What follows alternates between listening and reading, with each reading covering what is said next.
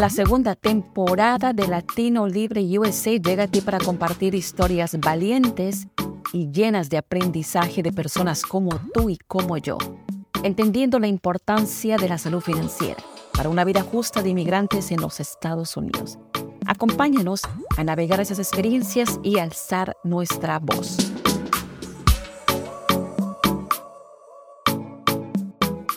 Continuando con Latino Libre USA, el día de hoy tenemos a una persona que ha inspirado a que se cree un programa increíble y genial y que está ayudando a que se pueda crear líderes dentro de nuestra comunidad. El día de hoy tengo a Victoria Vilma Campoverde. Ella es peruana con 53 años de edad. Victoria, bienvenida. Muchísimas gracias por el tiempo que te estás tomando. Yo sé que tu agenda es bastante complicada pero sé que sabes lo valioso que es compartir esas historias de un inmigrante a otro para que podamos nosotros aprender de cada uno de nosotros, podamos inspirarnos y también podamos enseñar. Victoria, ¿cuánto tiempo tú tienes acá en los Estados Unidos y cómo fue esa historia de decidir moverte a este país? Gracias, Jessica, por la invitación. Eh, sí, tengo ya voy a cumplir 23 años en Estados Unidos. Eh, pues la decisión fue tomada sin pensarlo mucho. Eh, mi esposo se mudó aquí cuando tenía 20 años por buscar el sueño americano, ¿no? Tener una mejor situación económica, mejores oportunidades y este eh, después de mucho tiempo nos volvimos a ver en Perú y ahí es donde nos casamos tuvimos que esperar tres años más por los trámites de inmigración. Eh, mi hija tuvo que nacer en, Perú eh, por el tiempo que se estaba demorando el trámite y bueno, la decisión fue unir a la familia y regresar, venirnos aquí a Estados Unidos sin pensar mucho de todas las, las cosas que vienen con eso, ¿no? Eh, el dejar todo, el dejar todo lo que es tu historia, tu familia, tu carrera. Yo era profesora de educación secundaria, estaba encargada del departamento de comunicación. Eh, sí, profesora de educación secundaria en la especialidad de lenguaje y literatura, que ahora se llama comunicación. Eh, era la coordinadora del departamento de comunicación eh, y bueno, tuve que dejar todo y venirme a Estados Unidos para reunirme con mi esposo y traer a mi hija también. Una etapa Claro, y, yo me imagino que la gente que deja todo, porque técnicamente lo dejaste todo, ¿no? Y toda la gente que hablamos siempre dice, bueno, tienen que volver a empezar, excepto algunas excepciones donde vienen ya directamente contratados, pero en la mayoría de los casos, para ti, ¿qué fue dejar todo y empezar desde cero en los Estados Unidos? Bueno, eh, empezar fue bastante difícil porque yo no tenía ninguna conexión en Estados Unidos, solamente mi esposo y él tenía una, su, trabajo era totalmente distinto al mío, entonces no tenía ningún tipo de conexión con personas que me pudieran ayudar en cuanto a lo que era mi carrera. Eh, tuve que navegar un poco el sistema. Eh, en el camino se presentaron algunos, algunas personas que, bueno, siempre lo decimos como ángeles, ¿no? Que me, que me dieron ciertas pautas. bueno, yo tuve que empezar en, las, eh, ayudando en, las, en el preescolar de mi, de mi niña como voluntaria. Eh, era un preescolar donde la mayoría de personas era afroamericana, eh, profesoras afroamericanas o africanas.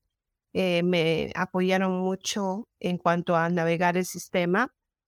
Y, y luego, pues, tuve también el apoyo de un, un, programa que había en esas épocas que era como lo que se llama ahora Think Small, era recursos para cuidado de niños y ese programa yo vi que ayudó a muchas mujeres porque la mayoría de personas cuidaban niños para poder solventarse o poder tener algún dinero y también cuidaba a sus propios niños. Entonces, pero nos daba un montón de entrenamientos y recursos.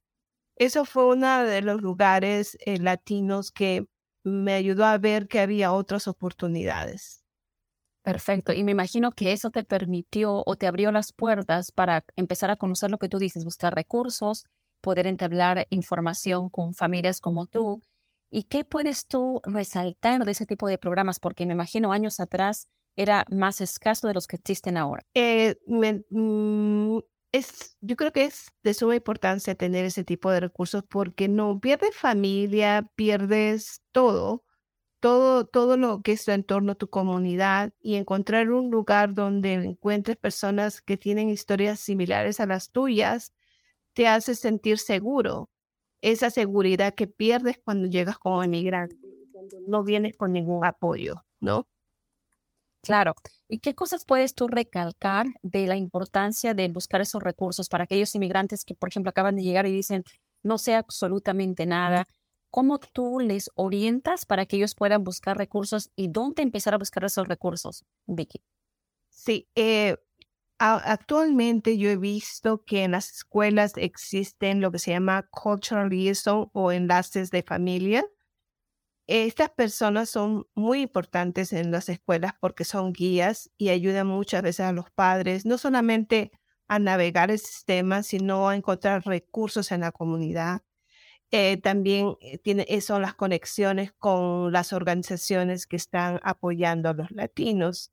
Hay muchas organizaciones, pero algo que yo he encontrado interesante es que tienes que hacer una conexión personal con las organizaciones para poder encontrar con mayor rapidez el recurso.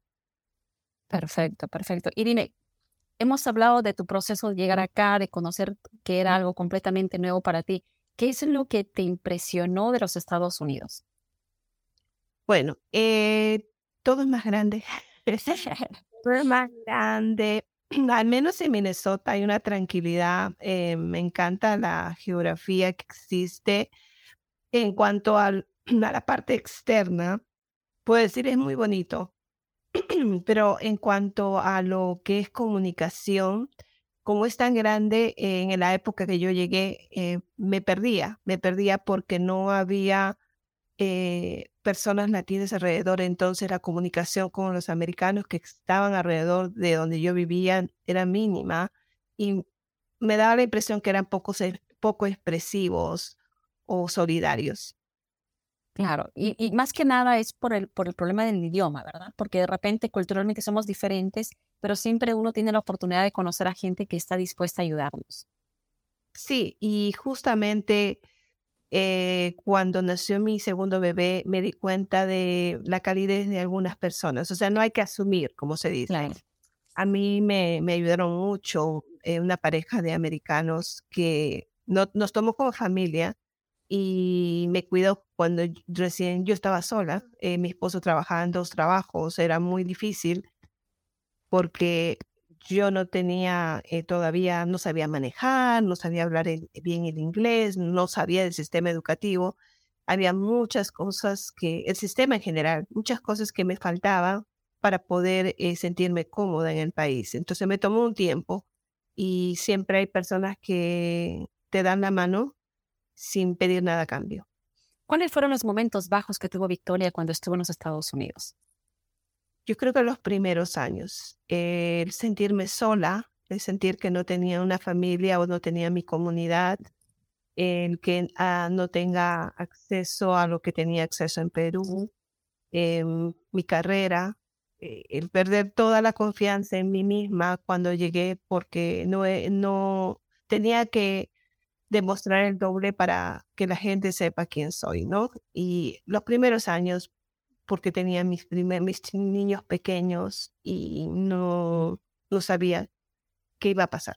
Claro, entonces, eh, eh, para aquellas personas que nos escuchan alrededor de los Estados Unidos y Latinoamérica, lo que está relatando Vicky no es algo que solamente le pasó a ella. Las cosas no son todo belleza y todo felicidad, porque creo que el grado de duelo que existe para un inmigrante dejar atrás su país, dejar atrás sus costumbres, su comida, todo lo que conoce para empezar una nueva vida es muy difícil y yo creo que todos van a decir que ha sido bien difícil para todos los primeros años, así que no se desalienten. ¿Tú qué le dirías a ellos que te están escuchando y dicen, me siento como a Victoria en este momento?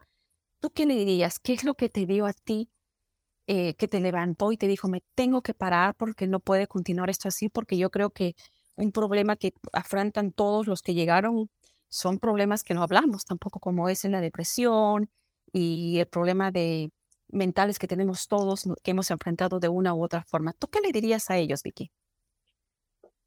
Primero que, em, que siempre después de un anochecer y un amanecer, nunca pierdan las esperanzas. Hay personas que ya han navegado el sistema, que han pasado por lo mismo y buscar ese apoyo en esas personas que tienen esa experiencia porque ellos pueden ser una luz en el camino, ellos eh, nos pueden orientar con recursos, nos pueden orientar con apoyo emocional y que tampoco no tengamos miedo a lo que es salud mental, porque creo que así como eh, la salud física es importante, la salud mental también. Entonces, ese, ese estereotipo, ese estigma de que, que solamente hay que ir a una persona que te ayude con la salud mental, un terapista, porque uno está loco, eso no es cierto. Eh, necesitamos también curarnos en ese sentido, porque sí es un trauma el llegar como inmigrante y, perder todo, es un duelo.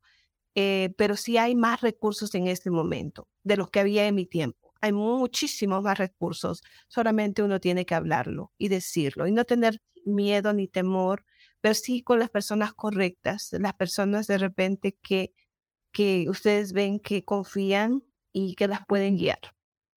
Perfecto. Y ahí viene la parte que quiero tocar porque a partir de, esa experiencia de ayudar y de recibir y de aprender a conocer eh, los programas que existía, eh, tú fuiste una pionera de crear un programa de construir líderes latinos dentro de la comunidad. Cuéntanos de qué se trata ese programa. Bueno, primero, ¿de dónde viene? Empecé yo trabajando como voluntaria, luego como profesora de, inversión de una escuela bilingüe y luego de inversión dual en una escuela también eh, que era un non-profit que era una organización sin fines de lucro que se llama Joyce Preschool. Esa organización me ayudó bastante y ayuda mucho a la comunidad porque eh, tiene programas de padres, uno de los cuales yo fui una de las pioneras también en ese programa y empecé a trabajar más con los padres y ver las necesidades de los padres. Trabajaba con los niños pequeños, con los profesores, que era la directora de programación, pero eso también me abrió la mente a, a ver que no solamente a los niños hay que ayudarlos, sino a los padres inmigrantes que no saben el sistema educativo y que no quieren hacerle daño a sus, a sus hijos, sino que a veces hay un desconocimiento. Eh, me nominaron en 2007 como un líder latino y, a veces, bueno, muchas veces nuestros países nunca nos dicen o no, no, nos, eh, no nos ayudan a, a, creer de repente que somos líderes a veces nuestros padres nos pueden ayudar, pero no necesariamente las escuelas. Entonces yo no sabía qué era liderazgo. Cuando me nominaron dije, bueno, yo no sé, yo, me encanta ser profesora, soy educadora de vocación. Y dije, bueno, tengo que prepararme. Y bueno, como cosas de la vida, em, hubo este proyecto de, de Wilder Foundation, un programa piloto para este, la comunidad latina He inspirado en Neighborhood Leadership. Eh, se creó el programa de liderazgo latino. Tomé el primer curso piloto y me ayudó mucho porque comencé a ver otras estrategias que uno tiene que tener como líder. Estrategias que te van a ayudar a trabajar con otros. Primero a creer en ti mismo y luego cómo trabajar en comunidad, cómo trabajar con otras culturas y cómo trabajar en resolución de conflictos. Em, me quedé en el programa porque la persona que, que, creó esto me pidió que adaptara el programa. De eso hace 14 años. y, y entonces, porque empecé a sentir esa necesidad de que nuestra comunidad necesitaba empoderamiento, necesitaba ese, no solamente porque hay muchísimos programas, eh, pero la gente todavía no se siente segura de sí misma de hacerlo lo toma, pero ahí quedó. Pero cuando trabajas en el programa de liderazgo, trabajas de adentro hacia afuera. Trabajas en tu yo, en cómo tú, tú eres líder de tu vida, cómo reconocer tu estilo de liderazgo, cómo reconocer el liderazgo de otros, cómo trabajar con otros líderes sin sentir envidia o sentir de que te está haciendo una competencia, sino que que esa persona aporta algo que tú de repente es una parte débil, entonces aprende de esa persona, esa persona aprende de ti y trabajas en comunidad.